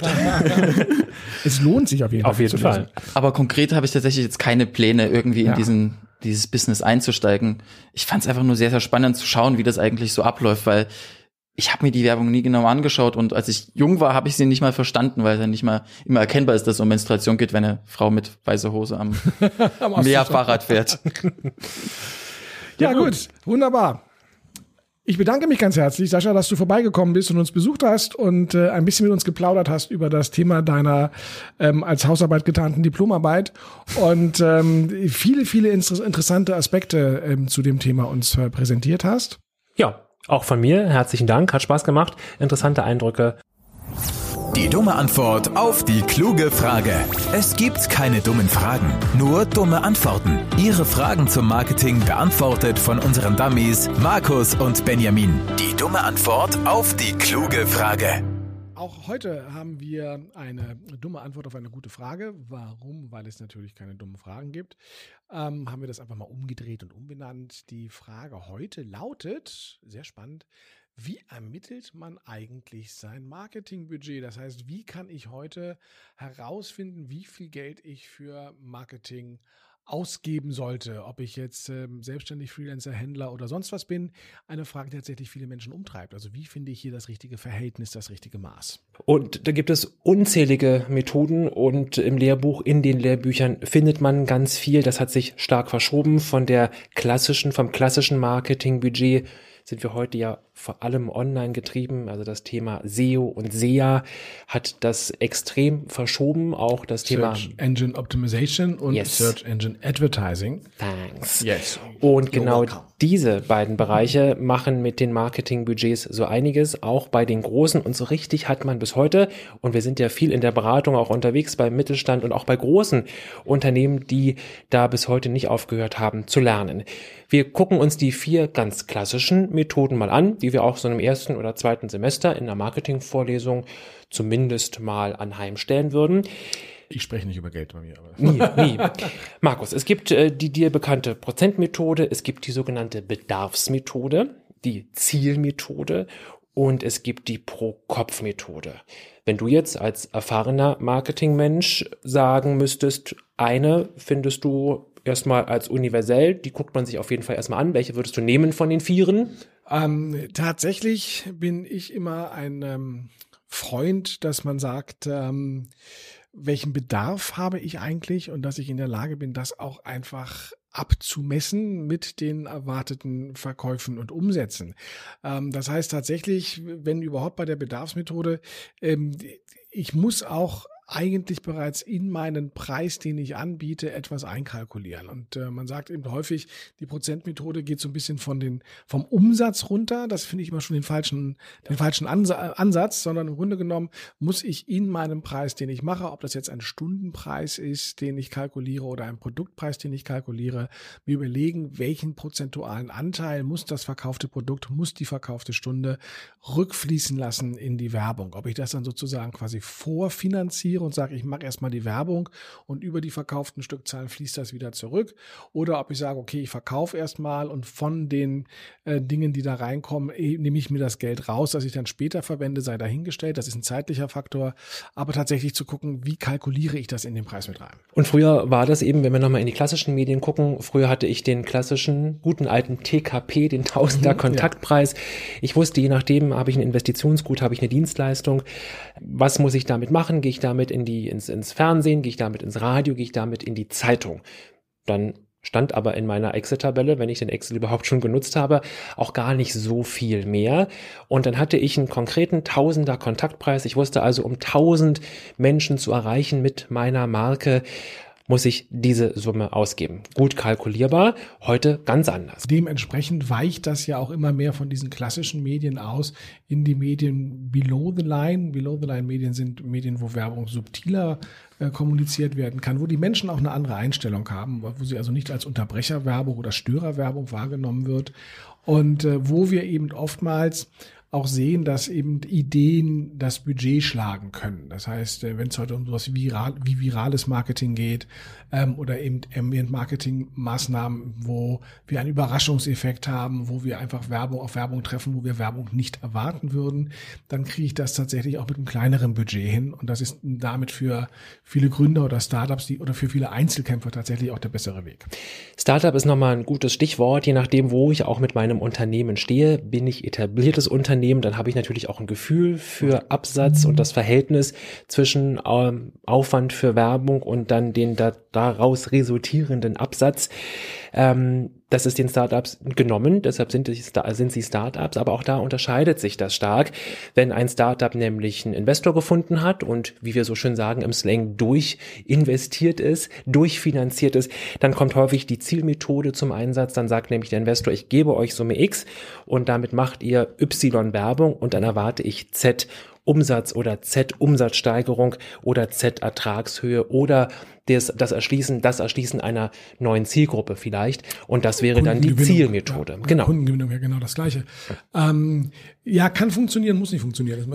Funktioniert ganz oft nicht. Von ja, 100 also, Fällen ja. ähm, vermutlich deutlich unter 10 Prozent. Weil wir eben auch hier mal wieder gucken müssen, äh, mit welchen Werten gehen wir eigentlich raus, wie messen wir diese Werte und Werbeerfolgskontrolle ähm, ist ein äußerst schwieriges Thema und der, die verkauften Stückzahlen sagen nie darüber aus, wie Werbung wirkt, weil auch das in die Köpfe kommen, da verankert werden, ähm, ist nochmal wieder ein, ein ganz wichtiges Werbeziel und das löst eben nicht immer sofort den Kauf aus. Also es kann ja jemand in meinem Kopf gekommen sein durch eine gute Werbekampagne, aber ich benötige das Produkt gerade nicht, sondern benötige es erst in einem halben, dreiviertel Jahr und äh, kaufe es mir dann, weil ich an das Unternehmen, das Produkt denke. Dann taucht das aber womöglich in keiner Werbeerfolgskontrolle auf, weil der Zeitpunkt schon viel früher war, wo man gemessen hat. Also diese langfristigen Effekte, die, wir hatten es vorhin schon gehabt zum Thema Thema Markenaufbau ja mit dazugehörten, zumindestens mal, ähm, die werden oftmals gar nicht abgebildet. Also man kann lange und viel gucken, wie messe ich eigentlich den Erfolg. Deswegen ist die Zielmethode natürlich ein gehbarer Weg, ein gangbarer Weg. Aber ob sie so sinnvoll ist, muss man wieder aus dem Kontext heraussehen. Ja, und darauf einzahlen will ich nochmal ergänzen. Wir kennen ja die etablierten Unternehmen und wir kennen auch noch die klassischen Medien und die haben ja hier und da auch noch mehr als ihre Daseinsberechtigung. Es wird, das ist meine Erfahrung auch, aus den Beratungen auch nicht mehr durchgehalten, weil man heute scheinbar messen kann, ein Beispiel, ich äh, mache ein Video, zum Beispiel ein Erklärvideo unseres lieben Sponsors für diese heutige Episode. Ähm, Visual Erklärvideo. Es wird ein Video produziert für einen Kunden und dieses Video hat nur, man setzt sich also eine Anzahl von Klicks und damit eine einhergehende Reichweite und die wird nicht erreicht. Und dann ist man schnell dabei, das Video einfach abzuschalten. Das hat viel Geld gekostet, Produktionen, Idee, alles, was da reingezahlt hat, das hätte man früher anders gemacht, da hätte man äh, länger durchgehalten. Das hat natürlich Pro und Contra, Vorteile und Nachteile, aber es lohnte sich auch heute, und zumindest versuche ich auch Kunden da immer ein bisschen drauf zu sensibilisieren, durchzuhalten.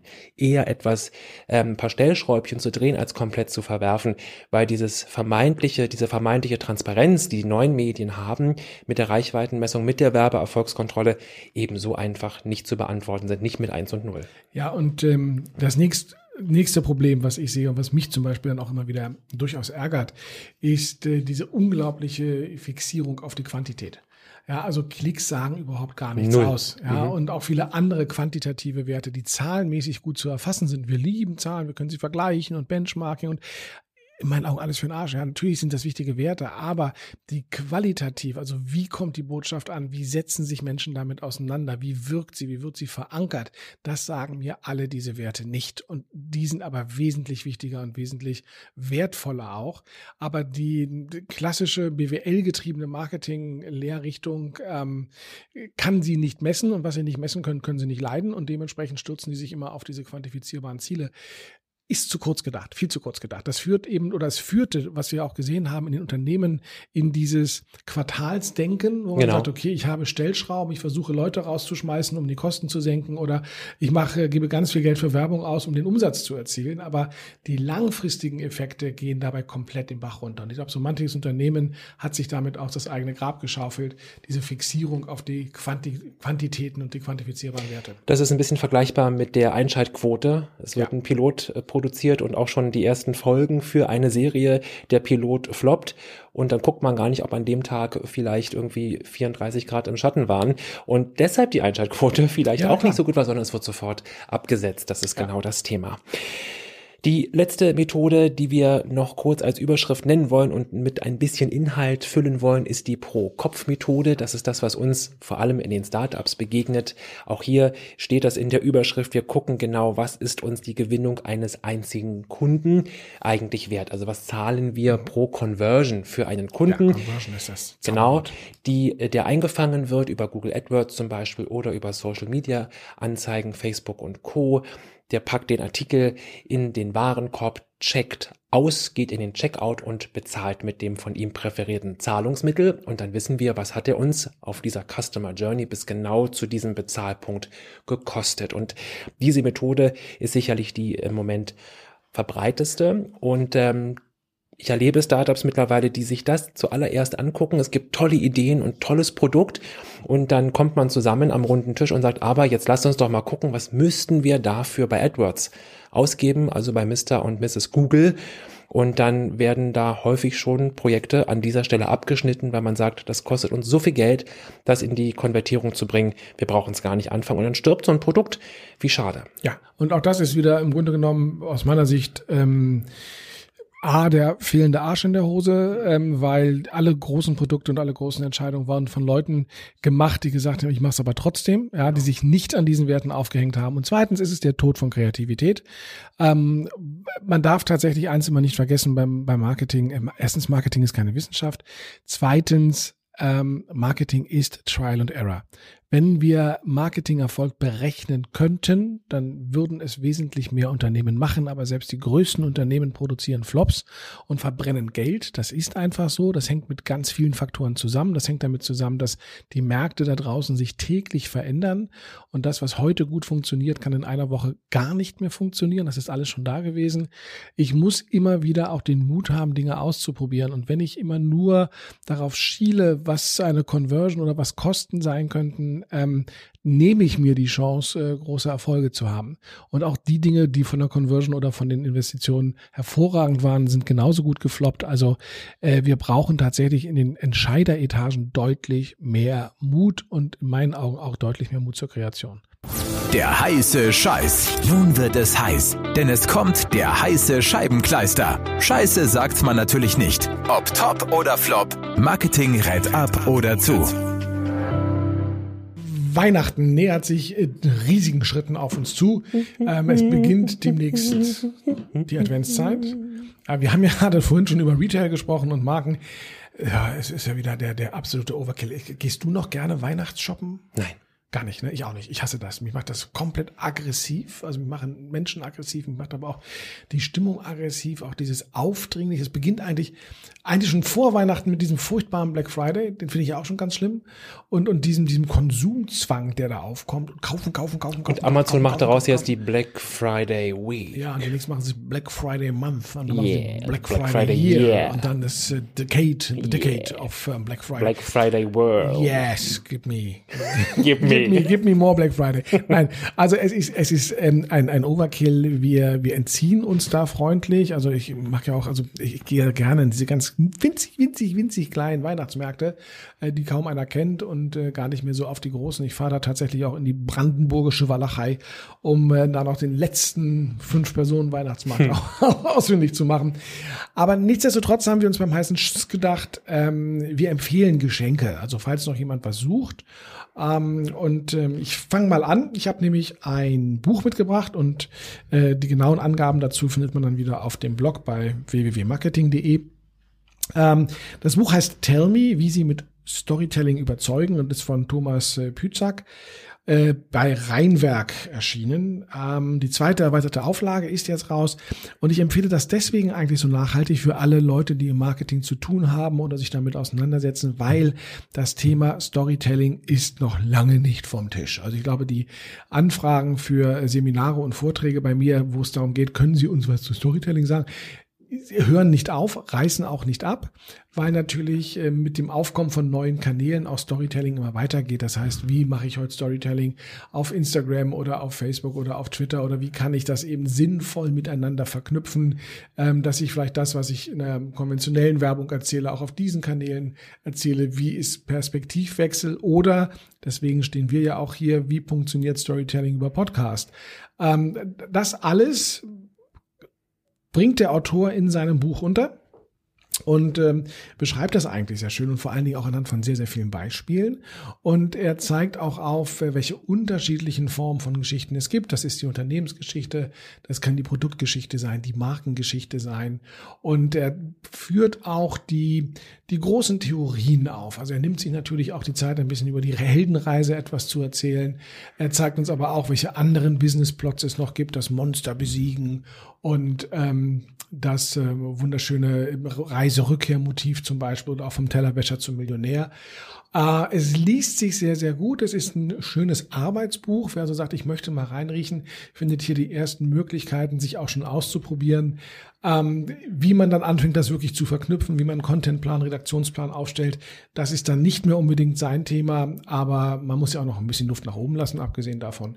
Aber als Empfehlung für Marketing-Leute, die sich mit Storytelling auseinandersetzen wollen. Es gibt viele Storytelling-Bücher, aber für mich ist das tatsächlich eines der besten. Und Vielleicht kannst du noch mal sagen, Markus, ausdrücklich nicht nur für Marketingleute, also man muss nicht den Master im Marketing haben, sondern auch ausdrücklich für Menschen, die sich das erste Mal damit auseinandersetzen wollen. Kannst du? Äh, durchaus. Also ja, auch für, für, für unsere Studenten Ja. wäre das zum Beispiel was, aber die lesen ja nicht mehr, die wollen ja noch alles vorgelesen bekommen. nein, nein, also tatsächlich jeder, der sich für das Thema Storytelling interessiert und ein Stück weit auch, wenn man sagt, ich möchte meine eigene Geschichte schreiben oder auch der kann da so ein bisschen was rausziehen. Ähm, aber tatsächlich, es ist ähm, ein guter Schwerpunkt damit zu starten, wenn es um Wirtschaft geht. Also um Business. Das heißt auch der Selbstständige oder der Freiberufler, der jetzt anfängt, sich Gedanken über seine Website zu machen und welche Geschichten er da erzählen sollte, kann zu diesem Buch greifen. Also das ist tatsächlich meine meine Empfehlung dahingehend. Mein zweites Geschenk, was ich, ähm, eigentlich ich bin ich ja bescheuert, aber ich, ich hoffe, dass ähm, die betreffende Person äh, einfach meinen Podcast nicht hört. das kann der auch gar nicht so viel Podcast hören. Hm. Ähm, aber das ist tatsächlich etwas, was ich verschenken werde. Ähm, ich selber habe ja einen, einen Hang dazu, ähm, bunte Socken zu tragen mit äh, schönen Mustern. Das war ja mal vor 20 Jahren stark verpönt. Da war also jemand, der eine Diddlemaus auf, dem, auf der Socke hatte, war sofort gesellschaftlich geächtet und tot. Aber heute geht das. Wir haben so schöne Firmen wie Happy Socks ähm, mit, mit Beetle Sonderedition und Yellow Submarine auf der Socke drauf. Also das, da bin ich durchaus für zu haben. Und ähm, einer mir nahestehenden Person werde ich die Sushi Socks Box schenken. Das sind tatsächlich ähm, Strümpfe, die auch in der Box so zusammengefaltet sind, dass sie bereits wie Maki und Nigiri aussehen und auch so ein bisschen diese, diese Algentrenner haben. Und es sind dann äh, zwei Paar Socken. Das eine sieht so ein bisschen aus wie Lachs, in die Richtung Lachs gehend. Und das andere sieht so ein bisschen aus, ähm, ja, wie so, so, eine, so eine schöne, ja, leckere Maki. Also die Verpackung finde ich schon wahnsinnig komisch. Ich finde die Socken sehr, sehr komisch. Und äh, die Rainbow Socks, die es unter anderem in einem großen Online-Kaufhaus gibt, ähm, für, was kosten die denn überhaupt? Für 17,99. Aber man spricht ja nicht über Geld bei Weihnachtsgeschenken. Ähm, auch das wird etwas sein, was ich zumindest einer Person ähm, unter den Gabentisch legen werde. Lachsfüße statt Käsefüße und das finde ich einfach ein, finde ich ein schönes ja, Geschenk. Ob die nach Fisch oder nach Käse riechen, stinkt ja dann beides. Ja, ich liebe bunte Socken. Ah. Übrigens, ah. für diejenigen, die für mich noch kein Geschenk haben, ähm, könnten jetzt dadurch sich animiert fühlen ich und es geht guck ja. Mal gut nach, ob es dir auch in deiner Schuhgröße gibt. Bestimmt. Aber na, du bist ja doch ein bisschen größer, ne? Das ist schon. Ja, ich habe 46, 47. Das ist ja Kindersarg. Das ist Kindersarg. Ja. Oder zum äh, Feuer austreten. Wald, Waldbrände austreten. Waldbrände ja. austreten. Bei den Geschenken, äh, die Psycho, Psycho, Psycho, Psychologie des Schenkens. Ähm, es geht ja eben nicht um den Geldwert, du hast es gerade gesagt, sondern Geschenke stärken vor allem die Beziehungen und bringen Menschen näher zueinander. Und deshalb schenke ich seit vielen Jahren in meiner Familie, äh, schenken wir uns Zeit. Ja, also das ist bei uns tatsächlich auch so. Wir haben äh, die Geschenkeorgel komplett runtergefahren. Es gibt also, ähm, jeder schenkt dem anderen eine Kleinigkeit. Das ist tatsächlich sehr, sehr begrenzt.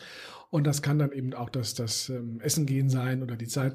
Die einzigen, wo wir natürlich steil gehen, sind die Kinder. Ja, das muss man ähm, auch. Unbedingt. Bei meiner Tochter, Nichte, Neffe, die alle noch in dem Alter sind, die auch ganz viele Wünsche haben und wo der Wunschzettel für den Weihnachtsmann geschrieben wird. Das ist auch alles okay. Es gibt so. ja nichts Schöneres als Kinder auspackende Geschenke. Ja, Kinder auspackende Geschenke ist Quatsch. Geschenke auspackende Kinder. Kinder auspacken. Ich habe das gerade gehabt, so, so kleine Geschenke, die dann so Kinder ausgepackt haben. Also, ja. ähm, nee, das, das ist tatsächlich aber auch, wir Erwachsene, ich meine, die Wünsche Wünsche, die wir auch haben, die erfüllen wir uns. Und äh, das Schönste, was man haben kann, ich verbringe ja wirklich sehr viel Zeit über die Feiertage mit meiner Familie, ist, dass man eben die Zeit füreinander hat, die man vielleicht sonst in der Hektik des Alltages so nicht hat. Und ähm, das Erlebnis ist immer das, das was, von dem man mehr zehrt als von dem, von dem Geschenk. Wir wünschen euch viel Spaß beim Schenken. Die Informationen zu den gerade genannten Geschenke-Tipps von Markus, die gibt es in den Show Notes.